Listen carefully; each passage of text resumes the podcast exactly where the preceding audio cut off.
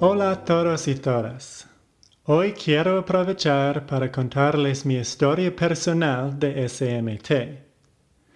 No es solo un ejercicio egoísta, sino una buena herramienta para ilustrar todas las lecciones que aprendí a lo largo de los años y compartir la sabiduría que logré al recuperarme. Las historias del SMT siempre son buenas herramientas en el proceso de recuperación. Leer historias de éxito del SMT es una buena dosis de terapia de conocimiento diario, porque refuerza la creencia en los métodos. Al leerlas, se recuerda de que este proceso ha funcionado muy bien para muchas otras personas anteriormente. Mi historia empezó en 2010, cuando fui a un campeonato del mundo de fútbol en California. No competí, pero jugué mucho por toda la semana y cada día mi espalda se sintió más y más entumecida. Lo ignoré y seguí jugando. Después del campeonato, el entumecimiento desapareció, pero siempre regresaba cuando hacía alguna actividad vigorosa. Al ver atrás, con la sabiduría que tengo ahora, supongo que aunque no competí en el campeonato, era posible que estuviera estresado inconscientemente por jugar frente a todos los mejores jugadores del mundo, incluso algunos de mis héroes. Después de regresar del campeonato, mi espalda se sentía entumecida debido a una respuesta condicionada. Mi mente se condicionó para crear dolor cada vez que fuera a correr, a trabajar, a levantar algo pesado, cualquier cosa así. Seguí ignorándolo y empecé una nueva responsabilidad en el centro de meditación en el que me hice voluntario. Me hice el coordinador de la cocina y tenía que entrenar un equipo de entre 7 y 12 nuevos voluntarios cada dos semanas para dirigir una cocina comercial y seguir todas las directrices del centro. Fue mucha responsabilidad. En aquel momento me encantó el trabajo, pero muchos años después, al empezar a explorar las profundidades de mis emociones reprimidas, me di cuenta de que en un nivel inconsciente estaba emocionalmente abrumado con toda la gente, responsabilidades y deberes del nuevo rol. Una noche, un mes después de haber empezado la nueva responsabilidad, mi espalda la sentía entumecida y decidí hacer yoga. Estaba haciendo una postura en la que doblé la espalda escuché un crujido y sentí verdadero dolor de espalda por primera vez.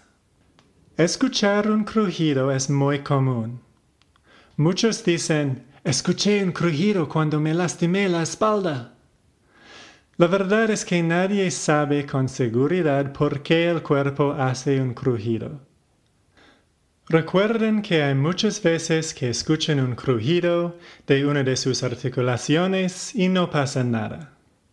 Sarno tiene una teoría, que este sonido preocupante es solo el cerebro intentando engañarlos. De alguna manera, el cerebro sabe que dará más miedo si hay también un ruido. Eso es solo una teoría. Para mí es solo otro ejemplo de que tan poderosa es la mente. Cuando yo tenía dolor y creía que mi cuerpo se rompía, me veía destrozado, mi postura estaba desalineada, mi cara se veía desencajada, hasta que mi voz sonó como el de un hombre desesperanzado. El cuerpo y la mente están tan conectados y el cuerpo siempre será una reflexión de la mente. También cuando tenía dolor terrible, mi espalda hacía crujidos casi todo el tiempo. Cuando me levantaba, cuando me movía, por lo menos unas veces cada día. Y ahora que estoy libre del dolor, casi nunca los escucho. No recuerdo la última vez que mi cuerpo hizo un crujido. De 2010 a 2013, Seguí ignorando el dolor y intentando vivir mi vida, pero empeoró más y más, hasta que mi esposa y yo regresamos pronto de un viaje a Birmania. Fuimos a Birmania para meditar, visitar centros de meditación y quedarnos en monasterios. Pero llegó el punto en que fue tan difícil sentarme para meditar que no valía la pena. En aquel momento decidí dejar de ignorar el dolor, regresar a mi país, quedarme con mi familia y hacer todo lo que pudiera para recuperarme. Intenté todo lo que pueden imaginarse, todos los tratamientos disponibles. Yo estaba determinado y lo trataba como un trabajo de tiempo completo. A menudo Pasé ocho horas cada día yendo a las citas con doctores, especialistas, quiroprácticos, terapistas y también haciendo ejercicios, estiramientos y otros métodos al regresar a la casa. Al ver atrás, estaba tan obsesionado con recuperarme que el truco de mi cerebro estaba funcionando perfectamente. Siempre estaba plenamente enfocado en mi cuerpo, mi dolor y mi progreso. Esto es el truco del SMT, distracción de las emociones. Tenía mucho sentido que después de haber tomado muchos de estos tratamientos, mi dolor continuó. Encontré algo se llama el método de Egoscue, una innovación de un hombre que se llama Pete Egoscue y está basado en la teoría de que todo dolor crónico se debe a la desalineación de la postura. Y él recomienda hacer ejercicios y estiramientos para corregirla. Egoscue es un escritor muy asertivo, y por eso muchas personas tenían historias de éxito con su método. Pero, por desgracia, Ahora yo sé que los beneficios que yo y otros experimentamos fueron debido al efecto placebo. El método de Egoscue tiene dos pilares. Uno es ser activa y mover el cuerpo, eso es muy bueno. Pero el segundo pilar es corregir la postura, y eso mantiene a la víctima de dolor plenamente enfocada en su cuerpo y plenamente distraída de sus emociones.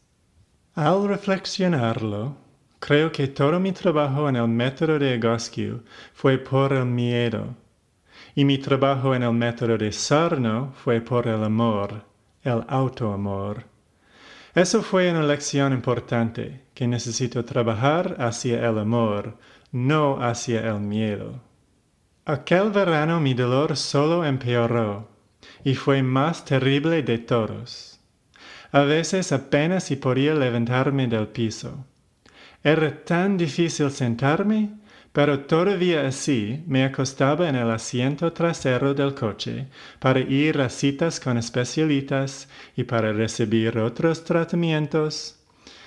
Creo que mi dolor empeoró porque me estaba volviendo más y más desesperado y generé más y más aversión.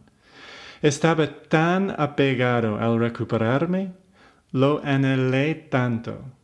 Y cada tratamiento que no funcionó me trajo más tensión y más miedo a que nunca iba a recuperarme.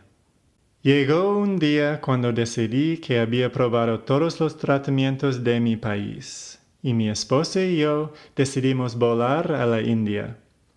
Usualmente viajamos en el invierno y queríamos visitar el país antiguo, pero también quería intentar encontrar una buena escuela de yoga y intentar los tratamientos de Ayurveda, el conocimiento antiguo de la India.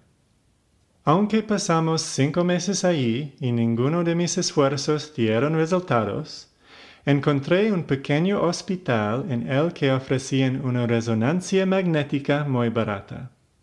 Lo conseguí y la imagen mostró un tipo de quiste muy raro. Se llama un quiste de Tarlov. Es curioso porque casi todos los especialistas y neurólogos dicen que un quiste Tarlov es asintomático. Pero hay miles y miles de personas que los tienen y también tienen dolor crónico. Al final de cuentas, es igual que una hernia discal o un disco comprimido o escoliosis o todos los otros diagnósticos que son como cabello canoso de la columna. Son completamente normales y no causan dolor. Pero por desgracia, ahora tenía la imagen de un quiste grande y feo en mi columna creciendo y creciendo cada día y empujando todos mis nervios y causando más dolor. Lo peor es que no hay un tratamiento. ¿Qué podía hacer? Fue una situación desesperanzada. Es igual con tanta gente hoy en día. Van a un doctor, él toma una radiografía, la imagen muestra algo espeluznante y incurable, y la víctima del dolor vive en miedo y tensión. Es muy triste. Al investigar quistes de Tarlov obsesivamente por unos meses, averigué que la única opción era una cirugía, y solo había un neurólogo que lo hace, y vive en Texas. En Canadá tenemos un sistema médico gratuito. Por eso podía juntarme con tantos especialistas gratis aunque a veces hay listas de espera increíblemente largas. La cirugía era muy cara, pero hice una recaudación de fondos en línea y en 2015 fui a Texas y la conseguí. Después de la cirugía, sí mi dolor mejoró por unos meses. No se fue por completo, pero definitivamente mejoró pero después de estos dos o tres meses regresó a su estado anterior. Este beneficio temporal es un rasgo muy común del efecto placebo, y una cirugía es un placebo muy poderoso. Si alguien tiene más confianza en un tratamiento o un procedimiento médico, va a tener un efecto placebo más fuerte. Si alguien va a una oficina muy profesional y espera en un vestíbulo con una secretaria y ve a un especialista con aspecto muy profesional y se acuesta en una mesa muy moderna y todo tiene pinta de ser muy caro, va a desarrollar mucha confianza en el tratamiento y va a conseguir un efecto placebo muy fuerte. Con cirugía es aún más convincente, porque alguien usualmente está en una lista de espera por mucho tiempo, paga muchísimo dinero, viaja a un hospital lejano, pasa días en el hospital y después pasa meses recuperándose del procedimiento. Por todas estas razones, la persona usualmente se convence que funcionó, por lo menos por un largo rato. Nadie quiere admitir que se enfrentó a toda esa molestia para nada. Varios meses después, cuando todavía me encontraba con dolor, regresé a la estrategia anterior de buscar nuevos especialistas con la moribunda esperanza de que alguien pudiera encontrar alguna causa física que nadie más pudiera encontrar.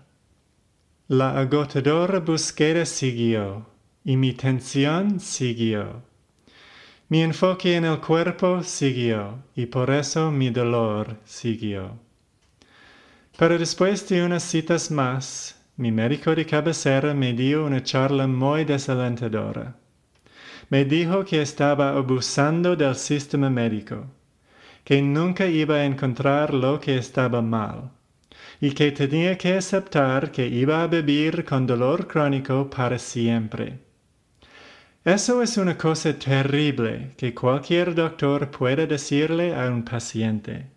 Los doctores son eminencias muy respetadas. Si un doctor dijera algo, el paciente usualmente va a creerle y profundamente. Estuve a punto de darme por vencido. Había intentado todo había agotado todas mis opciones.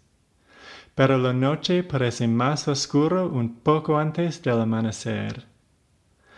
Una amiga me dio el libro del doctor Sarno, Libérese del dolor de espalda, y escuché el audiolibro. Enseguida yo supe que esto era la respuesta a todos mis problemas. Para mí tenía tanto sentido. Pensé en todas las ocasiones en las que mi dolor se comportó en una manera ilógica, en todas las ocasiones en que mi dolor recrudeció cuando había algún estrés en mi vida. Pero sobre todo estuve tan aliviado. Mi búsqueda había terminado. Todas mis preguntas habían sido respondidas. Después de tanto esfuerzo, tiempo, dinero, miedo, dolor y estrés, vi una luz al final del túnel. Investigué más y más sobre los métodos de Sarno y también los apliqué en mi vida todos los días. Empecé a correr y jugar footbag en una manera suave dentro de una semana después de terminar el maravilloso libro. Aunque a veces el dolor sí recrudeció al hacer actividades vigorosas, yo estaba tan convencido que no me importaba en absoluto. Sonreía al dolor, ya no estaba engañado, y eso me daba más confianza y cuanta más confianza que ganaba, lo menos dolor había. Ya les había dicho que cuando más me dolía la espalda era cuando me sentaba en una silla. Esta posición, con mis rodillas juntas y mis pies en el piso, era tan incómodo que la mayoría del tiempo no podía sentarme por más de diez minutos sin que hubiera dolor. Eso fue una respuesta condicionada. En realidad, sentarse es una respuesta condicionada muy común. Me he comunicado con muchas personas que no podían sentarse, pero se descondicionaron y ahora pueden sentarse sin ningún problema. Me comuniqué con un hombre que se sentó en una silla por una hora completa, cada día, por una semana, y eso fue suficiente para superar el condicionamiento para siempre. Steve Ozanich describe en su libro La gran farsa del dolor que se sentó en una silla y pidió a su esposa que le golpeara las piernas repetidamente con un palo, para desviar su atención de su dolor de espalda a otra cosa, el dolor de ser golpeado con un palo. Funcionó y después de una sesión nunca le dolió otra vez al sentarse. Sin embargo, en mi caso, solo me sentaba de vez en cuando, cuando necesitaba hacerlo para comer o viajar, y a lo largo de los meses el condicionamiento y el dolor fueron disminuyendo. Lo que sea su respuesta condicionada, si lo es sentarse, actividad, levantar algo pesado, levantarse en la mañana, llegar la noche o cualquier otro, hay que enfrentarlo. Enfrentarlo una y otra vez, sin miedo, con sabiduría, y mirar cómo disminuye. También empecé a hacer Journal Speak. Espero que todos ustedes hayan escuchado el episodio 2 y sepan muy bien qué es Journal Speak. También espero que hayan empezado a practicarlo diariamente y que hayan empezado a experimentar los beneficios. Para mí, Journal Speak ha sido un viaje fascinante. Me di cuenta de que había muchas emociones que habían estado inconscientes por mucho tiempo. Debido a mi cultura y al ejemplo de mi padre, aprendí, sin darme cuenta, a no mostrar algunas emociones. Eso fue el problema cuando estaba trabajando en el centro de meditación. Creía que tenía que ser el ejemplo perfecto de un meditador compasivo y paciente todo el tiempo y nunca mostrar enojo. Pero a veces sí me enojaba. Nadie podría hacer este trabajo con tantas personas trabajando juntas en una cocina pequeña, interactuando unos con otros y agotándose todo el día por un curso de 10 días, curso tras curso por meses y meses, sin enojarse de vez en cuando. Pero eso es normal. Es normal enojarse. Es una emoción humana universal que todos sentimos. No es nada malo. Y cuando están conscientes de que se enojan, es mucho más saludable. No solo porque conduce a una vida sin dolor crónico, aunque eso es genial, sino también conduce a una mente más en paz, mejor salud mental y más energía para ser sí mismo. Por eso Journal Speak es una herramienta efectiva, porque pueden reconocer su enojo en privado y acostumbrarse a estar más cómodos con ello. Eso no significa que tengan que hablar siempre acerca de su ira con todos los que conozcan. No. Es suficiente que sepan, porque así ya no es inconsciente. Yo descubrí mucho acerca de mí mismo practicando Journal Speak. Ahora pienso en mí mismo de una manera nueva y más cerca a la verdad. Espero mucho que todos ustedes descubran todos los secretos guardados en las profundidades de su mente. Espero que brille la luz de la conciencia plena en todos los rincones de su mente y cuerpo y se recuperen plenamente del dolor y otros síntomas. Que todos vivan una vida sin dolor. Hasta la próxima vez. Cuídense mucho. Chao.